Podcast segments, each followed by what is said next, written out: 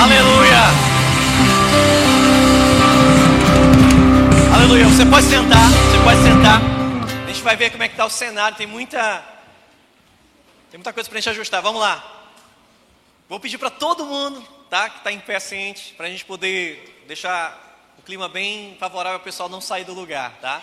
Vamos lá. Todo mundo que está tá em pé, tá? Os servos, tá? Só, só fique extremamente necessário. Olha, não posso é, sentar por causa. Se eu sentar, não levanto mais. Então aí. Tá?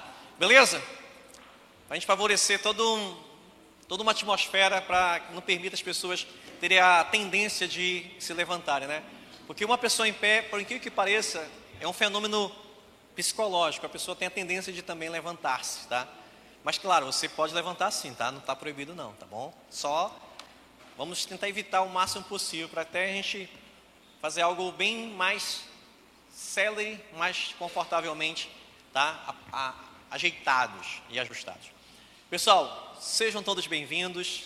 Bom dia a todos. É um prazer estar com vocês. É, é, é histórico estarmos reunidos nessa manhã. Eu queria que você sempre entendesse isso. A sua vida é uma história. Diga, diga para mim, a minha vida é uma história.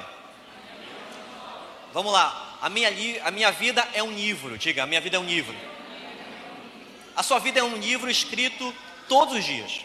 Capítulos, parágrafos são escritos todos os dias. Então, tudo que acontece no dia é histórico, tá?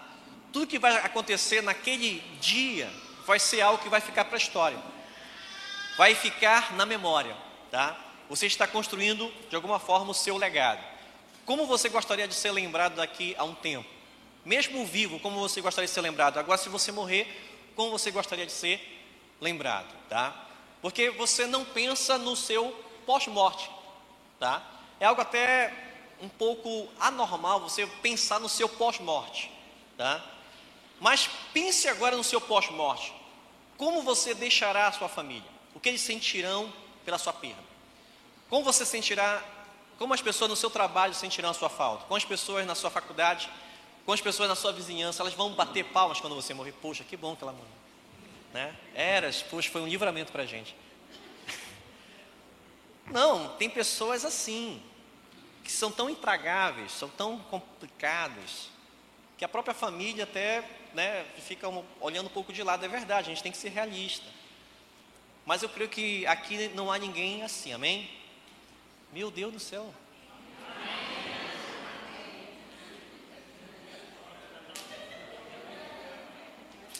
Sério mesmo, pessoal? É sério isso? É verdade esse bilhete mesmo? Mas aqui não tem ninguém assim, amém? amém. Uau! O Tom ficou calado, meu Deus, por que eu fui falar isso? Estou brincando, eu sei que você não é assim, tá? Hoje a gente vai dar continuidade a uma série de mensagens que a gente intitulou Virando o Jogo. Como é o nome da mensagem, da, da série? Virando o jogo, tá? A Copa do Mundo começa exatamente hoje, tá? Às 13 horas com o jogo. É uma partida fenomenal, fantástica, você não pode perder. É um clássico mundial. Catar e Equador. você não pode perder, tá? Mas a partir de hoje começa essa loucura chamada Copa do Mundo. É o maior evento esportivo da história da humanidade de 4 4 anos. Sabia que ele supera, em termos de audiência, as Olimpíadas? É verdade. É o evento esportivo que mais atrai a atenção da comunidade internacional, dos 7 bilhões ou 8 bilhões, quase 8 bilhões de habitantes desse planeta. Então hoje começa a Copa do Mundo. Aí você vai lembrar onde você estava na Copa no Brasil em 2014 assistindo Brasil-Alemanha. Onde você estava? Na na semifinal Brasil-Alemanha, onde você estava? Quem estava em casa assistindo? Em casa, em casa. Quem estava assistindo na rua, uma televisão lá a 50 metros, você achava que estava assistindo uma coisa, quem estava assistindo assim? Quem estava dormindo, dormindo, vai lá, dormindo. Dormindo, ah, tá, eu fui dormir, nem, ah, nem sabia onde. Bem, pessoal, quem lembra do fatídico 7 a 1? Lembra? Um, dois, três, quatro, cinco, seis, aí Quem lembra as narrações do Galvão Bueno? Ah, não estou acreditando. Não, virou passeio. Não, tá de brincadeira. Não, né? Foi algo assim atípico, anormal. Realmente foi um verdadeiro apagão, é algo que não se explica até hoje. Os próprios jogadores não têm explicação para o que aconteceu, o técnico não tem explicação. O fato é que aconteceu. E o Brasil não teve forças para reagir. Quem lembra, o Brasil foi para o intervalo do jogo, quanto estava o placar? 4 ou 5 a 0? Estava 4 ou 5 a 0? Estava 5 a 0, né? 5 a 0, tá? Então vamos lá. O técnico daquela equipe era o Felipão, né? Luiz Felipe Scolari. Ele chegou no intervalo, o que, que ele disse para os jogadores? Estava 5 a 0 para a Alemanha, semifinal no Mineirão, todo mundo já chorando no estádio. O que, que ele falou para o time?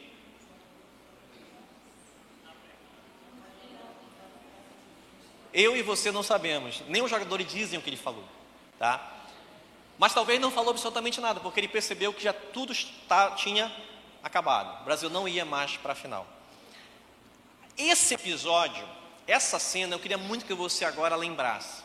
Talvez possa ser momento da sua vida que você está vivendo ou momentos que você viveu. Momento que você percebe que tudo está dando errado. Os seus alvos, os seus sonhos, suas metas, os seus objetivos, os seus desejos não serão alcançados por detalhes, por dificuldades, por adversidade, por inimigos, adversários, oposições e você se sente derrotado e derrotado. Quem pode virar o jogo da sua vida para que os propósitos de Deus possam ser estabelecidos? É o Senhor. Quem pode comandar essa virada? Quem pode ser o técnico? É o Espírito Santo de Deus. Quem pode ser aquele que vai lhe ajudar a alcançar os objetivos com essa virada? É Cristo Jesus.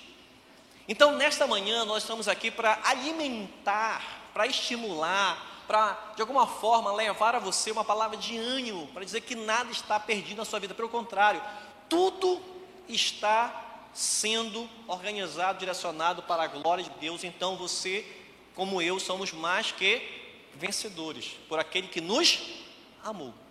Então, se você entender o amor de Deus, se você perceber, se você compreender, se você aceitar e experimentar o amor de Deus, você se sentirá um vencedor você se sentirá tendo a partida vencida.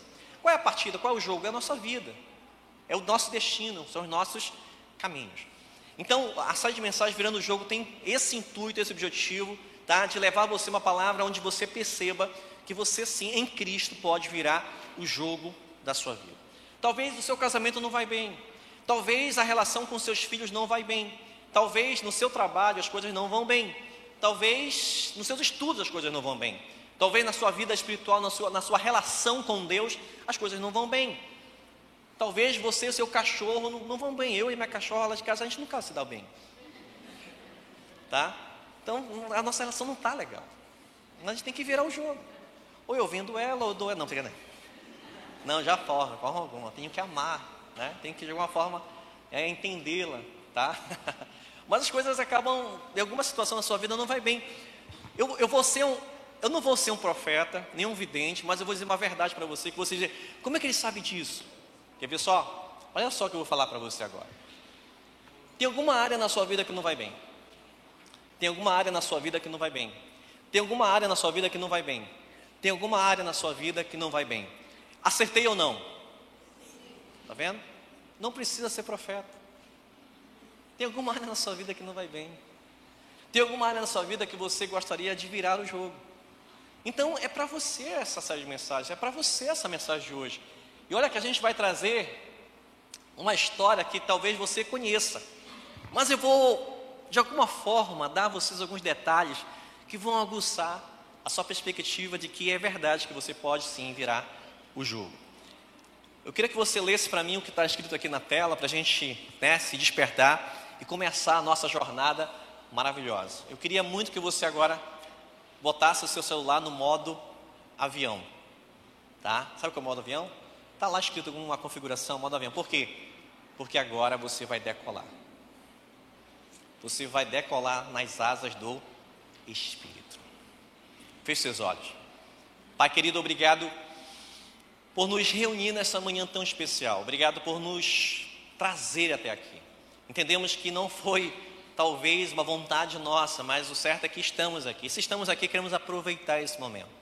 Queremos dar toda atenção e vazão para o Teu Espírito Santo. Queremos permitir, Senhor, dar permissão total, completa e restrita e absoluta para a ação do Teu Espírito Santo em nossa vida. Muito obrigado, hoje e sempre. Diga amém. amém. Pessoal que está na tela, vamos lá no 3. 1, 2, 3. Vamos lá de novo. Um, dois, três.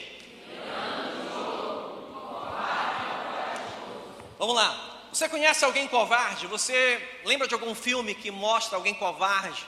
Você conhece algum desenho, algum personagem que é covarde e que se transformou em alguém corajoso? Eu vou dizer para você um, tá? Olha só. Não é que seja covarde, mas se você é da minha idade, você deve ter assistido uma série que passava na TV chamada O Incrível Hulk. Tá?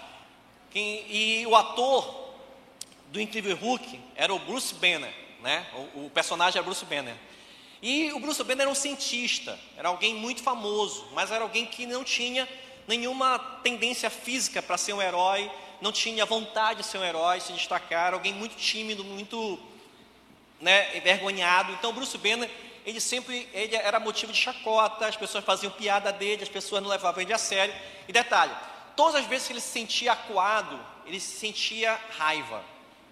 E se ele tivesse muita, muita raiva, ele se transformava em quem? No Hulk. Né? Então, o Bruce Banner é, um, é um exemplo de alguém que é covarde, mas podia ser, em, em poucos minutos, alguém muito corajoso. Mas não na versão dele, mas na versão do incrível Hulk. Eu quero apresentar para vocês coragem, o cão covarde.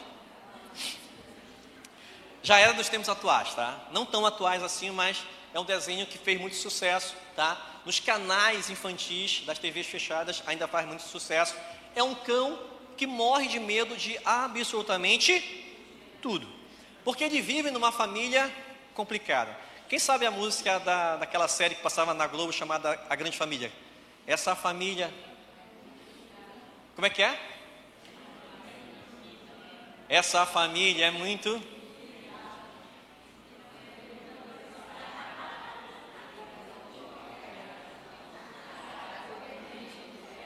É, a versão do, da família do, do, do covarde, né? Não, do coragem, o cão covarde, é mais ou menos essa.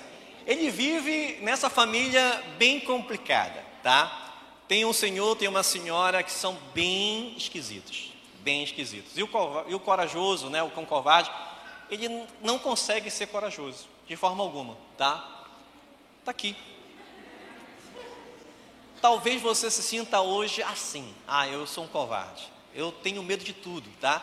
Tudo agora me amedronta, tudo me chama, me, me causa pavor, terror, porque eu vou mostrar uma coisa para você que vai lembrar um pouco disso. Pessoal, a gente está exatamente nessa fase pós-pandemia, é verdade, tá? Os cientistas podem não falar isso para você, mas nós estamos numa fase pós-pandemia. A Covid, ela não foi ainda decretada uma endemia por motivos políticos, tá? Por motivos políticos. A OMS, a Organização Mundial da Saúde, ainda não decretou a Covid uma endemia. O que é uma endemia? Endemia é uma doença, é um surto que acontece em lugares específicos, em locais específicos, entendeu? Numa região do planeta específica. O que é uma pandemia? Uma pandemia é um surto de uma doença que acontece em todo o mundo no mesmo tempo. Então a pandemia acontece ao mesmo tempo em todo mundo. Você percebe que a Covid não está mais assim, ela é localizada, é uma endemia. Então os casos de Covid ainda, tem, ainda continuam e vão continuar, porque a Covid, segundo estudos, não vai desaparecer. Ela deixou de ser aquela doença grave, aquela doença que levava as pessoas a óbito. Agora um resfriado, agora uma simples gripe, agora algo que você nem percebe, pode ser uma Covid. Tá? Então espirrou do seu lado, você sente medo. Se tossiu do seu lado, não é? É ou não é? Entrou no elevador. O pessoal tossiu. Como é que eu saio daqui, né? Por quê? Porque isso trouxe muito medo, muitas incertezas, né? Isso é natural, pessoal. Sentir medo é natural. Diga comigo, sentir medo é natural. Sério, sentir medo é natural, é normal, é algo que você precisa entender. Você sempre tem que tirar medo, porque você é humano, tá? Você sempre sentirá medo, tá? Então, as incertezas do pós-Covid, não, não pós-Covid, pós-pandemia, vão, vão, vão ficar. As pessoas vão continuar usando máscara, outras não vão usar máscara, tá? Então, vai continuar. E a gente vai falar sobre isso, da covardia à coragem. Nós vamos sair daqui corajosos. Uma coisa que eu me esqueci agora. É, Vitor, vai na minha bolsa, pega uma, um saco branco, pega lá. Esqueci, passei agora, agora que eu me lembrei, tá? Pega um, um saco branco, um saco tem, um saco de supermercado, tá? Você já sabe. Isso.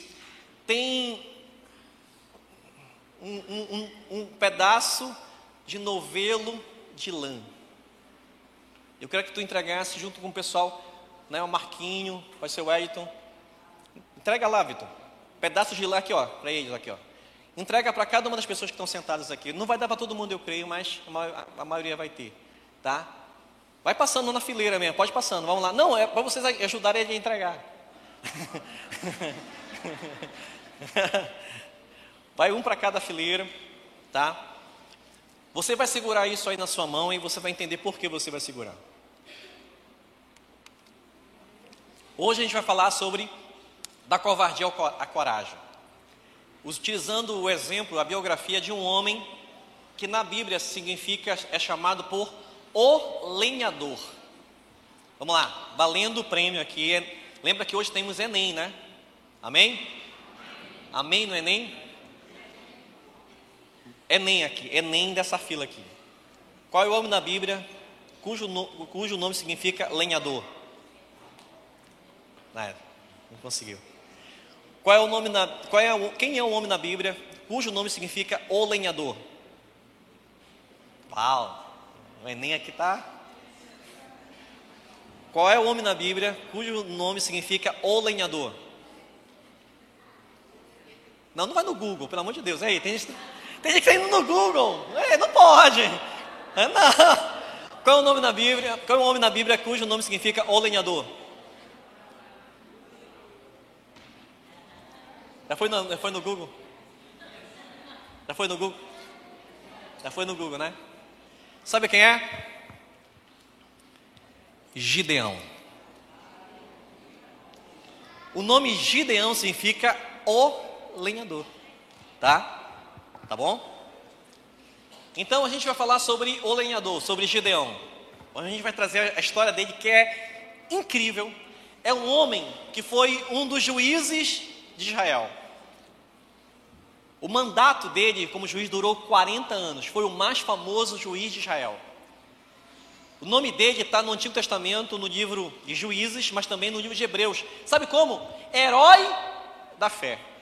Como é o nome dele lá em Hebreus? Como é que ele está? Herói? Mas ele era mega covarde. Ele era puramente o, o coragem, o cão covarde. Era muito covarde. O Gideão era muito covarde. Mas, no final das contas da história, ele passa a ser um homem muito corajoso. O que aconteceu?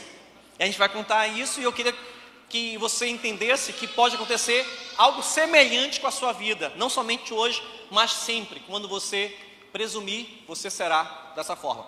Vamos lá? Juízes capítulo 6, versículo 2 a 5. Vamos juntos como corajosos, guerreiros ousados, destemidos, né? Vamos lá, eu quero ver a voz de você coar, ressoar, brandir nesse salão maravilhoso, possa perpetuar-se no mais íntimo do seu coração. Vamos lá juntos, vamos lá. Hoje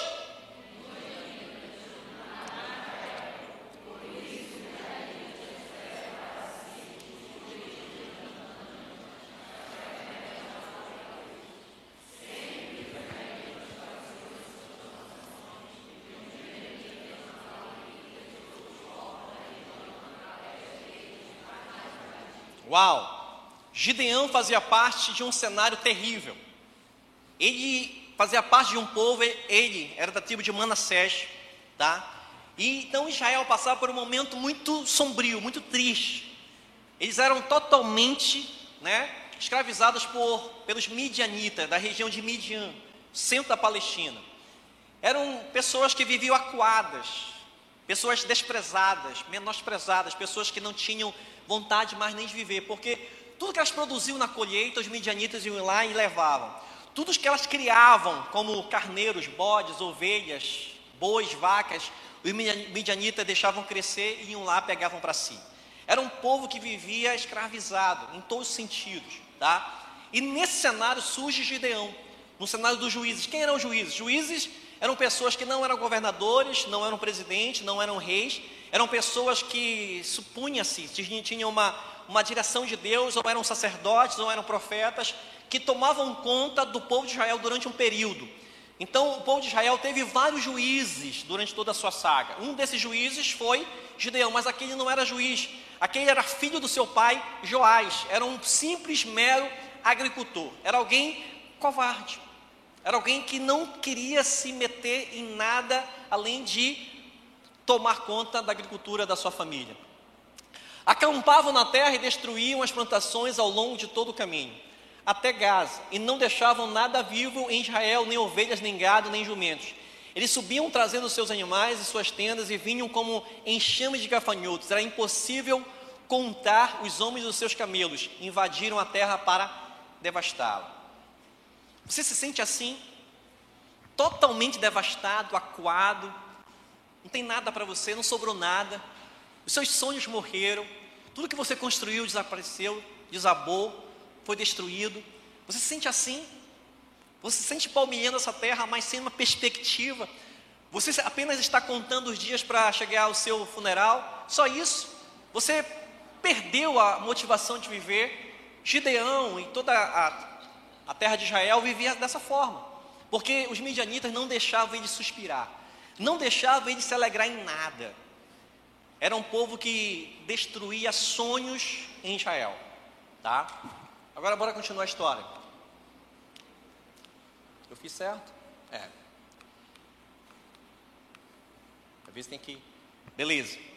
Os israelitas se escondiam em cavernas. Juízes 6, dos 6 ao 7. Por causa de Midian, Israel empobreceu, tanto que os israelitas clamaram por socorro ao Senhor. Quando os israelitas clamaram ao Senhor por causa de Midian, por causa dos midianitas, alguma coisa vai acontecer. Quem aqui já clamou por socorro a Deus? Todos vocês. Quem aqui já pediu a Deus misericórdia? Quem pediu a Deus livramento? Quem pediu a Deus, Senhor, resolve a minha causa, resolve a minha questão? Você vai agora enxergar algo que eu preciso que você saiba, compreenda nessa manhã. Quando você fala isso a Deus, pede socorro, beleza, está certíssimo, você precisa buscar ao Senhor. Só que a resposta de Deus para o seu socorro, as misericórdias de Deus para o seu socorro, os livramentos de Deus para o seu socorro, tem a ver com você. Você precisará mudar suas atitudes, você precisará mudar o seu comportamento, você precisará mudar as suas perspectivas de vida, a sua crença no próprio Deus. Você precisará mudar você, você precisará virar o, o jogo. Então, clamar ao Senhor, pedir socorro, tudo bem, tá? é um direito seu, é uma opção sua, mas o socorro só virá com a mudança de, de vida que você que você deseja para que seja resultado do seu socorro. Eu vou explicar isso utilizando o exemplo de Gideão para você. Olha só. Então o anjo do Senhor veio e sentou-se sobre a grande árvore de Ofra, que pertencia ao Abis-Erita Joás, pai de Gideão. Olha só. O povo de Israel clamou, pediu socorro. O que, é que o Senhor manda? O Senhor manda um anjo. O anjo vem ao socorro de Israel. E esse anjo, ele vai exatamente para a casa de Joás, pai de Gideão. Olha só o que acontece. Gideão, filho de Joás, estava malhando o trigo num tanque de prensar uvas para escondê-lo dos midianitas. O que está errado no texto que está em laranja. O que está errado? Outra alternativa, outra prova, outra questão do Enem, tá? Vamos lá. O que está errado? No que está, leia, leia lá o que está errado. Está em laranja. O que está errado? Tem uma coisa que está tá errada aqui. Exatamente, olha, Gideão, filho de Joás, estava malhando trigo num tanque de prensar uvas. O que é malhar o trigo? Ele estava triturando o trigo para fazer bolos e pães, tá? Ele pegou da lavoura o trigo, põe na, tinha que ter uma, uma, uma, moinho, não tinha moinho, ele foi para o tanque de lagar, o tanque de prensar uvas. Quem já viu alguma cena das pessoas pisando nas uvas. Quem já viu? O Gideão, ele pegou o trigo, ele começou a fazer uma espécie, não pisar, mas bater, para virar farinha de trigo. Então, ele não tinha nem onde ter um moinho próprio para malhar, para moer o trigo. Para ver como a situação de Israel era calamitosa, era extrema. Eu não sei se é a sua, tá? Mas se for, pega emprestado o que vai acontecer agora. Então o anjo do Senhor apareceu a Gedeão e lhe disse: O Senhor está com você, poderoso guerreiro. O que está errado aqui? Você viu muito bem o que está errado lá em laranja. O que está errado nesse terceiro parágrafo aqui? O que está errado aqui? O que está errado aqui? Nada.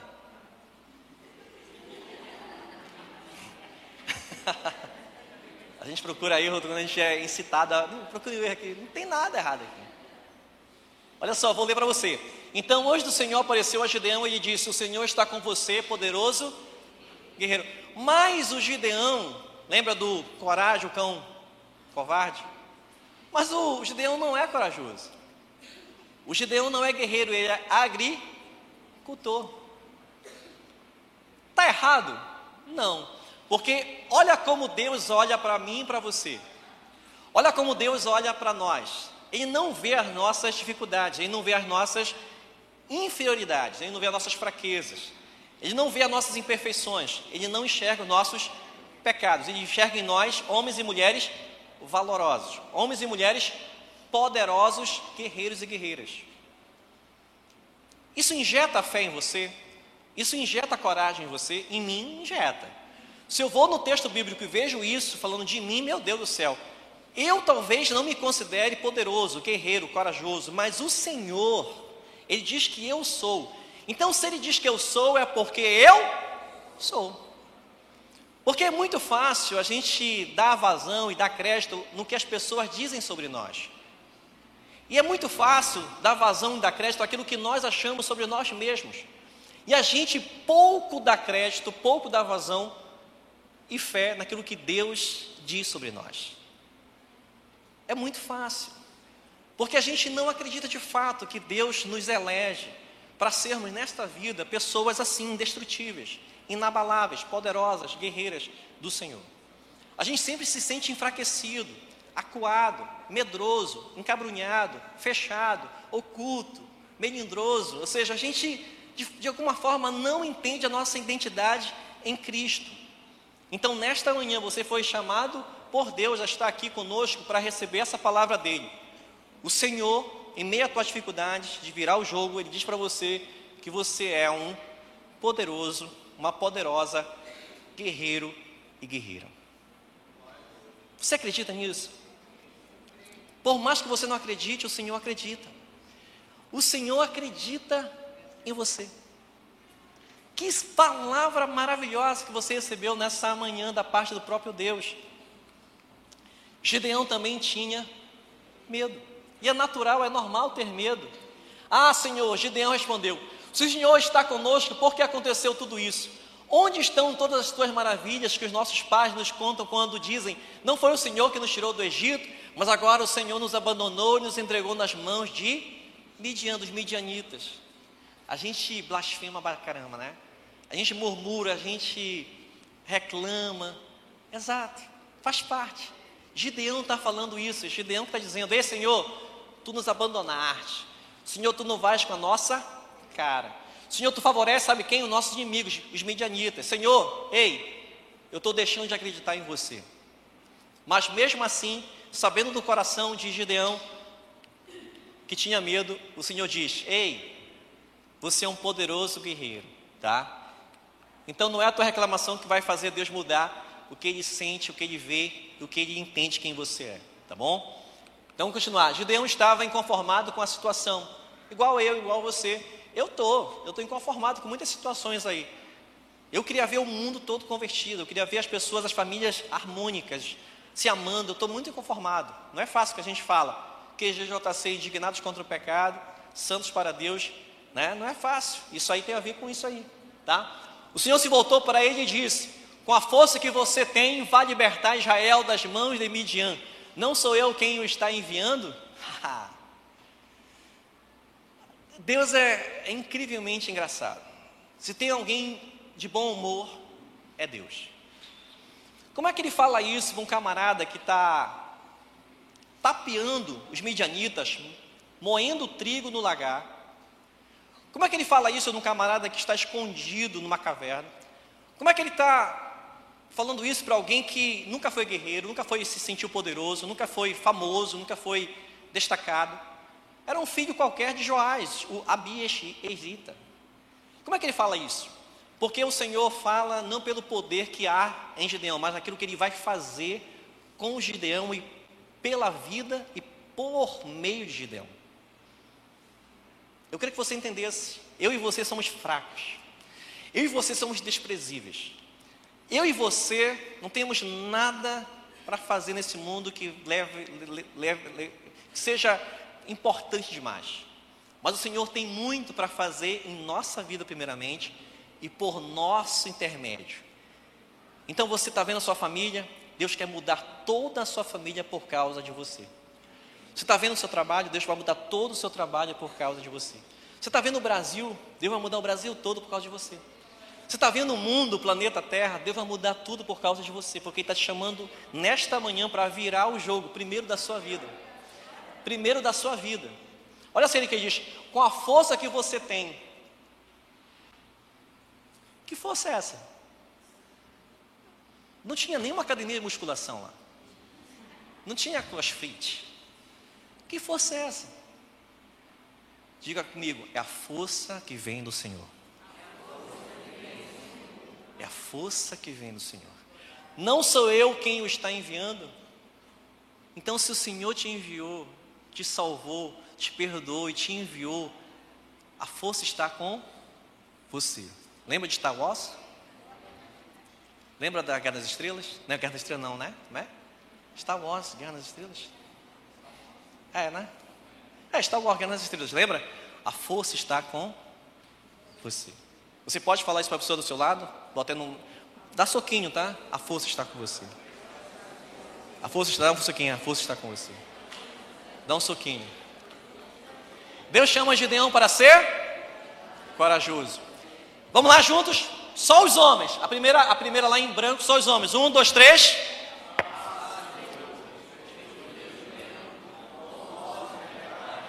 Vamos lá. Pessoal, no dia 25 de dezembro, tá? 25 de dezembro, Natal, nós vamos ter um maior espetáculo da Terra. Vai ter um espetáculo de Natal intitulado A Verdadeira História do Natal. Vai ter duas sessões, uma pela manhã e uma noite. 25 de dezembro é um domingo.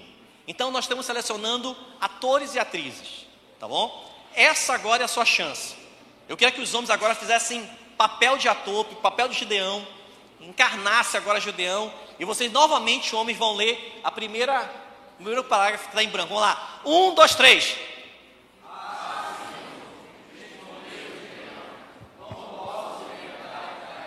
Agora as mulheres, a segundo parágrafo. Vamos lá. Um, dois, três.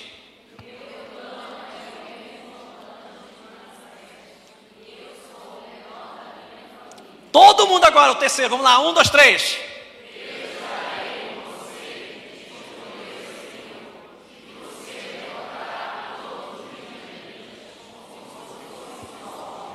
Quem pode dar o maior glória a Deus?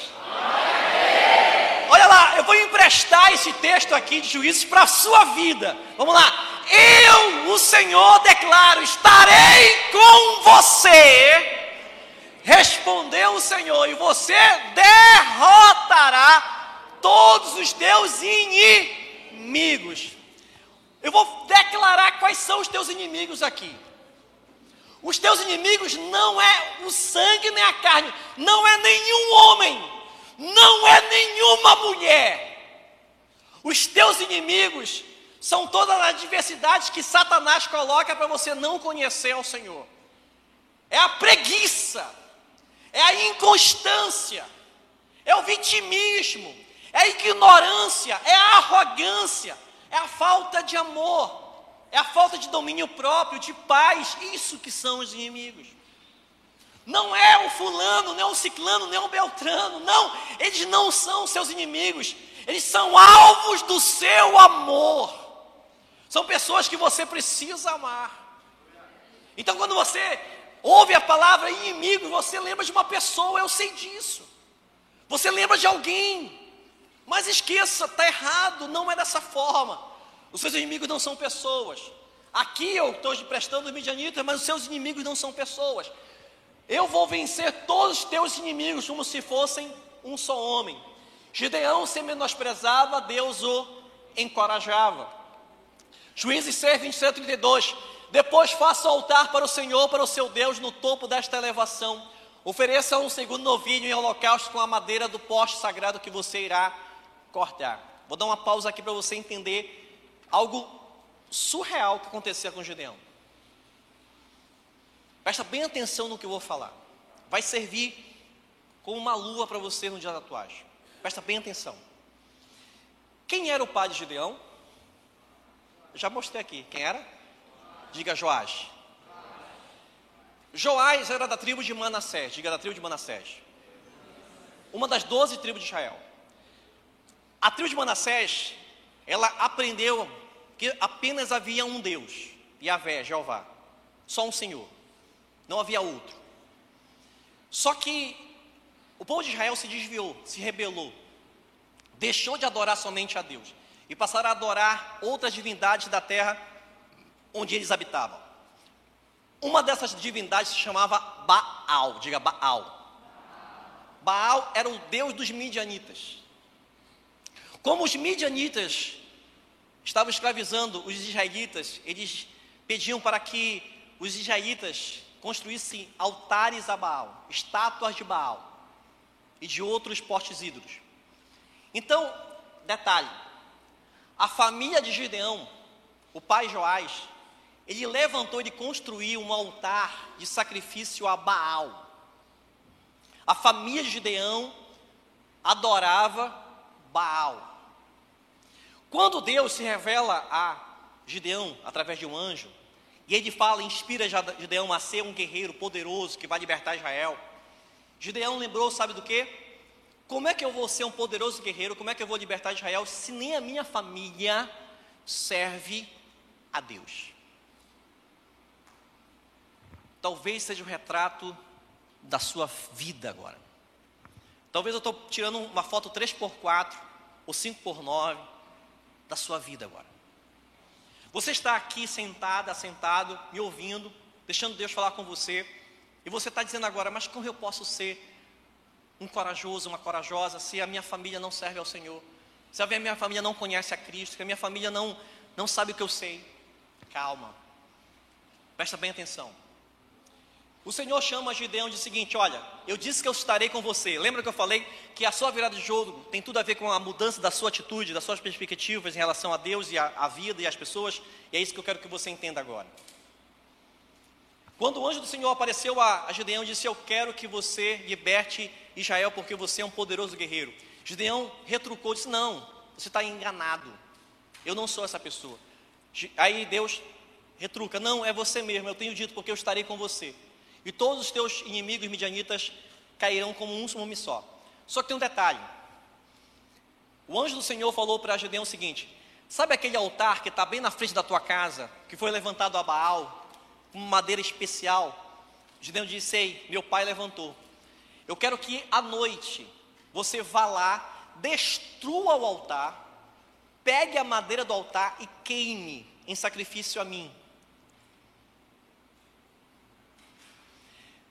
Se você quer uma virada de jogo na sua vida, você tem que entender que a virada de jogo ela começa quando você quer mudar a atitude em relação a você e também a sua família. Entenda isso, a virada de jogo tem tudo a ver também com a sua família, com os seus. Então ele precisava mudar a história de da vida espiritual da família dele. Ele foi, quebrou o altar, queimou, fez uma grande fogueira, queimou o altar. Amanheceu. Todo mundo na vila, na região, na aldeia onde Gideão habitava, ficou surpreso, não entendendo nada. Disse, aí, aqui não tinha um altar Baal na frente da casa de Joás, o que aconteceu? Alguém destruiu, alguém queimou. Detalhe, começaram a fazer a investigação, chamaram lá o pessoal do lá na pedreira. Cara, descobre aí quem foi que destruiu o altar de Baal. E o lá na pedreira descobre. Ele tem câmeras escondidas em todo bairro. Você já percebeu, né? Ele tem câmeras ocultas, umas mil câmeras. Então ele descobre sempre. Então descobriu. Verificaram numa câmera, sabe qual era a câmera? A câmera bem na, bem na frente da casa de, de, de Joás. Perceberam que foi Gideão. Chamaram o Gideão e disseram: Ei, foste tu que derrubou o altar de Baal. E ele não mentiu, disse: Foi eu mesmo. Sabe qual era a pena? A morte. Só que acontece uma coisa incrível. Acontece o início da virada de jogo na vida de Gideão e na família de Gideão. Olha só o que acontece. O pai de Gideão, Joás, que tinha levantado o altar, toma a frente da multidão, da polícia midianita, que ia levar o seu filho para a morte, diz: Ei, calma, foi eu que levantei esse altar. Se o meu filho destruiu, é porque ele, Gideão, é mais forte que Baal. Porque se Baal fosse forte, ele não deixaria o meu filho Gideão, mero agricultor, camarada fracote, covarde, todo dia ele assiste aquele desenho, coragem, é, coragem com covarde, ele se identifica. Ei, se Baal fosse forte o suficiente, ele não deixaria meu filho, um fracote, derrubar o altar dele. Sabe o que aconteceu com a multidão que estava. Sabe como é? Se aconteceu algum problema em algum lugar, né? Alguém caiu da moto, uma moto bateu na outra moto, o que acontece? Rapidinho, veio uma multidão, né? Então, na multidão que estava à frente da casa de Baal, na frente da casa de Joás, sabe o que acontece? Eles ficam atônitos com a resposta de Joás. Quando Joás se levanta e diz: Ei, Baal não é forte, Baal não é poderoso, Baal não é invencível. O poderoso é quem está com o meu filho. Sabe o que aconteceu com a multidão? Eles começaram a se revoltar contra os midianitas, contra os baalins, contra os altares a Baal, e começaram a invocar o nome novamente de Yahvé do Senhor, e começaram a dizer: O Senhor é mais forte que Baal. Eu quero te dizer nesta manhã que a virada de jogo começa quando você acredita que o Senhor que está com você é mais forte do que todos os teus adversários, do que toda a derrota que você já imaginou que vai acontecer. Entenda isso. A atitude de Gideão mudou a perspectiva religiosa da sua família, do seu pai e da vizinhança toda.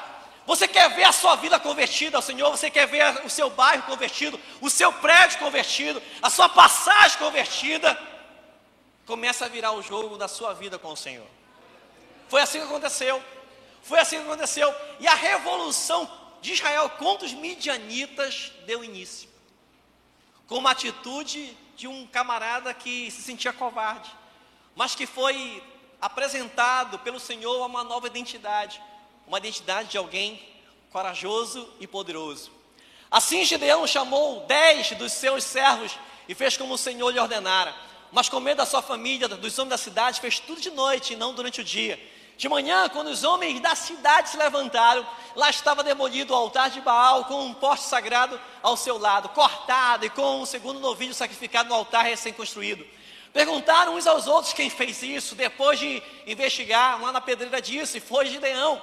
Os homens da cidade disseram a Joás: traga seu filho aqui para fora, vamos matá-lo. Ele vai morrer, pois derrubou o altar de Baal e quebrou o poste sagrado que ficava ao seu lado. Joás, porém, respondeu à multidão hostil que o cercava: Vocês vão defender aqueles de Baal? Estão tentando salvá-lo? Quem lutar por ele será morto pela manhã. Se Baal fosse realmente um Deus, poderia defender-se quando, de, quando derrubaram o seu altar. Por isso, naquele dia, chamaram Gideão de Jerubaal, dizendo que Baal dispute com ele, pois derrubou o altar de Baal. Olha! Uau!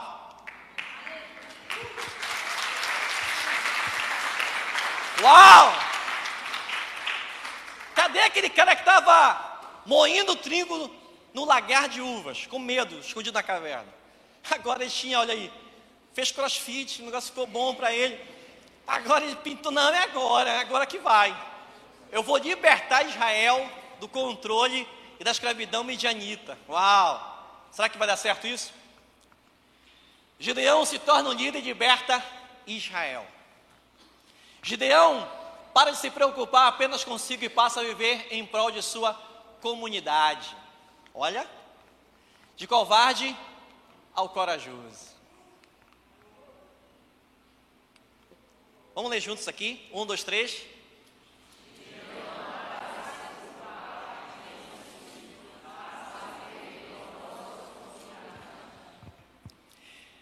Foi uma grande virada de jogo na vida de Deus virou o jogo da família, virou o jogo da sua comunidade, virou o jogo de Israel. Quem quer virar o jogo do Brasil aqui? O Brasil pode ganhar a Copa, mas pode não ganhar a Copa. Quem quer virar o jogo da história do Brasil? Está nas suas mãos o poder de fazer isso. Você entendeu? Não está na mão do outro. Está na sua mão. Está na minha mão. É muito fácil a gente terceirizar né, nossas responsabilidades. Ah, minha vida está assim porque fulano, ciclano, beltrano me atrapalham. Esqueça, não tem nada a ver. Gideão pensava dessa mesma forma. Quando o anjo do Senhor sentou do lado dele, disse, vou te contar uma história. O Senhor é contigo, varão valoroso. Você é alguém de muito poder e coragem. Você pode não entender porque você não tomou a atitude correta. Eu quero que você levante daqui dessa nossa conversa, derrube o ídolo Baal que está na frente da sua casa, queime ele, se apresente ao Senhor, que o Senhor mudará toda a história da sua família e de toda a sua comunidade. Você vai sair daqui hoje, você vai voltar para sua casa e você vai consagrar a sua casa e a sua família ao Senhor. Você não, não é para quebrar nada. Eu estou falando que não é para quebrar nada. Tá? Não é para quebrar nada. A gente está pensando já em quebrar algumas coisas, né? Você não é para quebrar nada, tá? É você chegar lá e bater assim forte, essa casa é do Senhor, tá? Mas tem uma história que eu não contei aqui que eu vou contar para você. Quem pegou o fio de o fio? Pegue no fio, olhe, olhe para o fio. Você vai levar esse fio para sua casa, esse pedaço de fio, vai lembrar dessa história que eu vou contar para você agora, de tudo que nós passamos nessa manhã. Esse fio não é um fio de lã, é um fio de tricô. Se assemelha a lã, tá? É mais duro, mais resistente. Pegue no fio. Detalhe é o seguinte: Vou contar para você, rapidinho, em três minutos, amém? A banda pode subir, até para mim apressar aqui. Três minutos eu vou guardar, três minutinhos. Olha só. Uma vez o anjo aparece para Gideão e dá a ele o comando para iniciar a mudança. Ele começa a se tornar o líder sobre Israel. As pessoas começam a se juntar a Gideão começa a se juntar a Gideão. Gideão começa a, formar um exército. Antes de Gideão se levantar como libertador, não tinha exército de Israel. Então ele foi, conversou com quatro tribos de Israel. Só, bora formar um exército, bora, bora virar um jogo contra os midianitas, vamos vencê-los. Ele começou a treinar esse pessoal, começar a falar o que Deus falou para ele. E aí teve um momento que Gideão enfraqueceu na fé novamente. Lembra? Ele era homem, como eu e você. Ele enfraqueceu na fé. Ele disse: Olha, Senhor, eu não estou sentindo segurança de ir para a batalha contra os midianitas. Aí o Senhor disse: Ei, mas o que é que te preocupa? Olha só, pensa comigo, matemática. Quem é bom de matemática aqui? Vamos fazer um cálculo rápido, rapidinho. Sabe quantos soldados tinha o exército dos midianitas? Tinha 135 mil soldados. Quantos soldados? Gideão conseguiu reunir nas quatro tribos de Israel, que ele conseguiu conversar, ele conseguiu reunir 32 mil soldados. Vamos lá, matemática. Quantos soldados tinha o exército dos midianitas? Quantos? Quantos soldados tinha o exército de Gideão? E aí, dá para vencer, humanamente falando? Sim ou não? Lembra Rússia, Ucrânia, lembra aí? Tá? Dá para dá entender? Beleza. Olha só o que acontece. Senhor, eu tenho só 32 mil soldados. Midianitas tem 135 mil. Eu queria uma certeza, um sinal de que o Senhor realmente está conosco. Quem nessa manhã quer um sinal que o Senhor está com você? Ele vai te dar. É exatamente isso que eu dei na sua mão.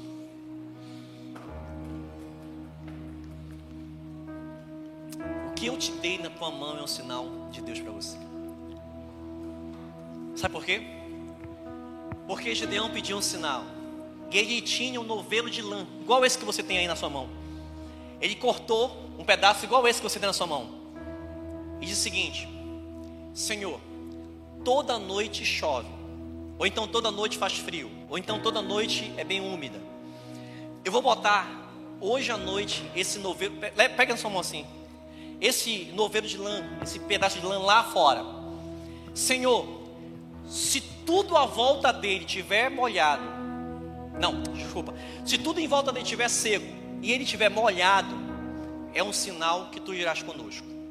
Ele pegou esse novelo, botou lá fora, no jardim. Choveu bastante à noite. Não, não choveu, desculpa. Ficou seco bastante à noite. Quando ele foi lá, tudo à, sua, à volta do novelo estava seco e apenas o novelo estava encharcado de água. Era um sinal de Deus. Ele não se conteve, igual eu e você. Não, Senhor. 135 mil, disputando com 32 mil, vai dar ruim, vamos perder. Está errado. Senhor, tu me permite fazer mais uma prova tua, me pedir mais um sinal. É isso que você sempre pede para o Senhor, o sinal. Tudo bem. É o seguinte, vamos fazer o contrário. Eu vou colocar o mesmo novelo de lã, esse pedaço de lã que você segura na sua mão lá fora. Se tudo em volta dele à noite tiver cheio de água, estiver encharcado, molhado, e somente ele estiver seco, é um sinal que tu estás conosco e a gente vai para a batalha. Beleza. Ele fez isso, de manhã acordou, somente o novelo estava seco, tudo à sua volta estava molhado. Mais uma comprovação que Deus estava com Gideão.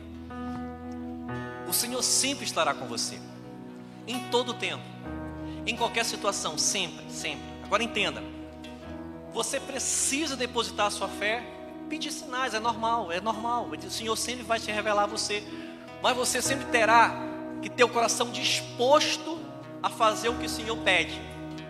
Legal. Ele pediu um sinal para o Senhor. O Senhor fez através do novelo de lã, do que você tem. Agora tem um detalhe. Deus pede um sinal para Gideão. É isso que eu queria dizer para você hoje. Você nunca espera Deus pedir um sinal para você. Porque você se sente frágil. Quem sou eu para dar um sinal que eu acredito em Deus? O Senhor está te pedindo um sinal hoje. O sinal é só dizer: Eis-me aqui, eu acredito. Só que o Senhor pediu um sinal para Gideão. Quantos eram soldados de Midian? Já esqueceram, meu Deus, já. Quantos? Quantos? Quantos? Quantos eram soldados de Israel e Gideão? Quantos? Quantos? Quantos? O Senhor pede um sinal para Gideão. Gideão, vou pedir um sinal para você agora, se você acredita em mim mesmo. Tem muita gente no seu exército. Qual foi o som de espanto de Gideão?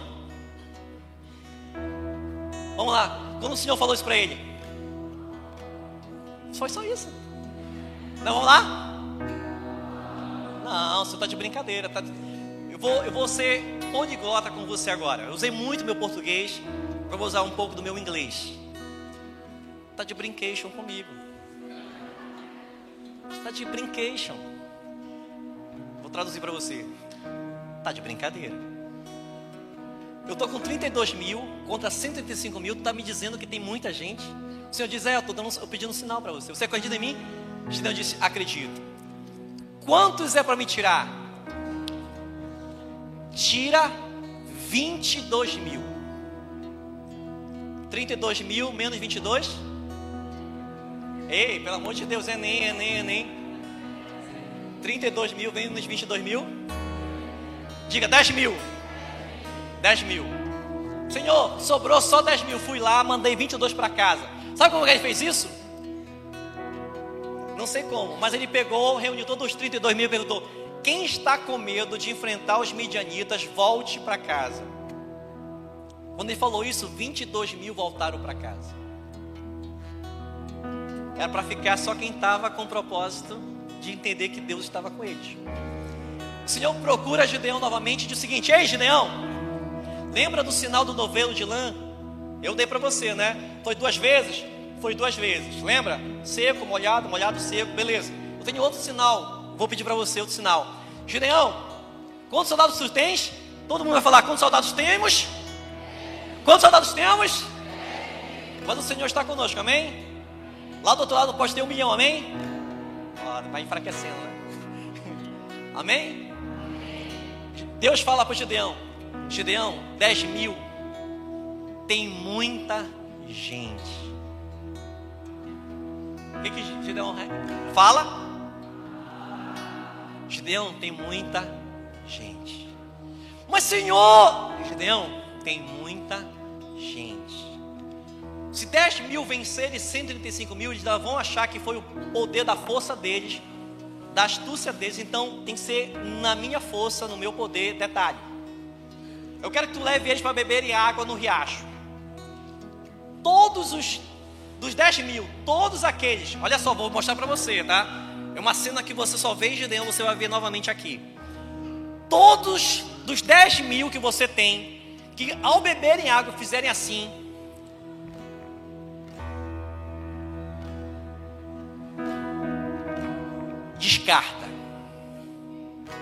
Descarta, manda embora. Dos 10 mil, todos que fizerem assim, manda para casa. Todos que beberem água assim,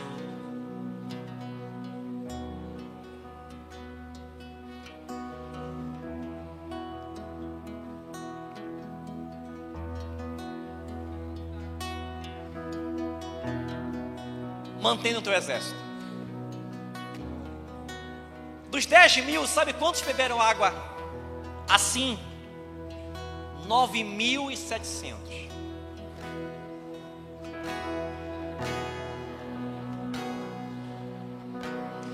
Dos 10 mil, 9.700 foram mandados embora para casa. Sobraram quantos? Sobraram quantos? Quantos tinham no exército dos midianitas?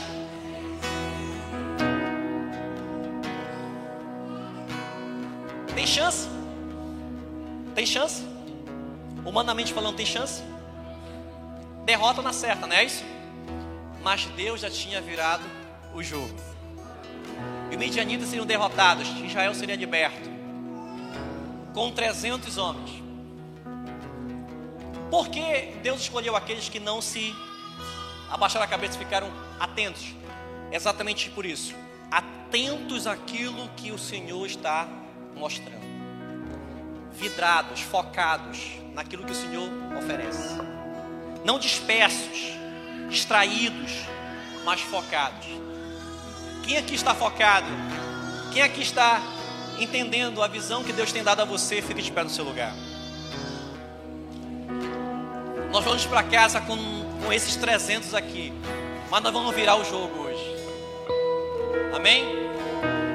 Eu não contei para você o resto da, da, da, da novela. Presta atenção. Olha só.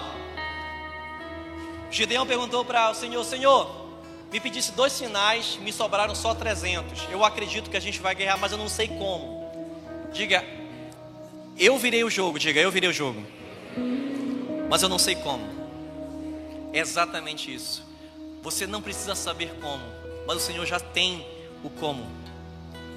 Gideão pede para os 300 levantarem, pegarem uma jarra, uma jarra de uma mão, e nessa jarra coloca uma tocha acesa, tá?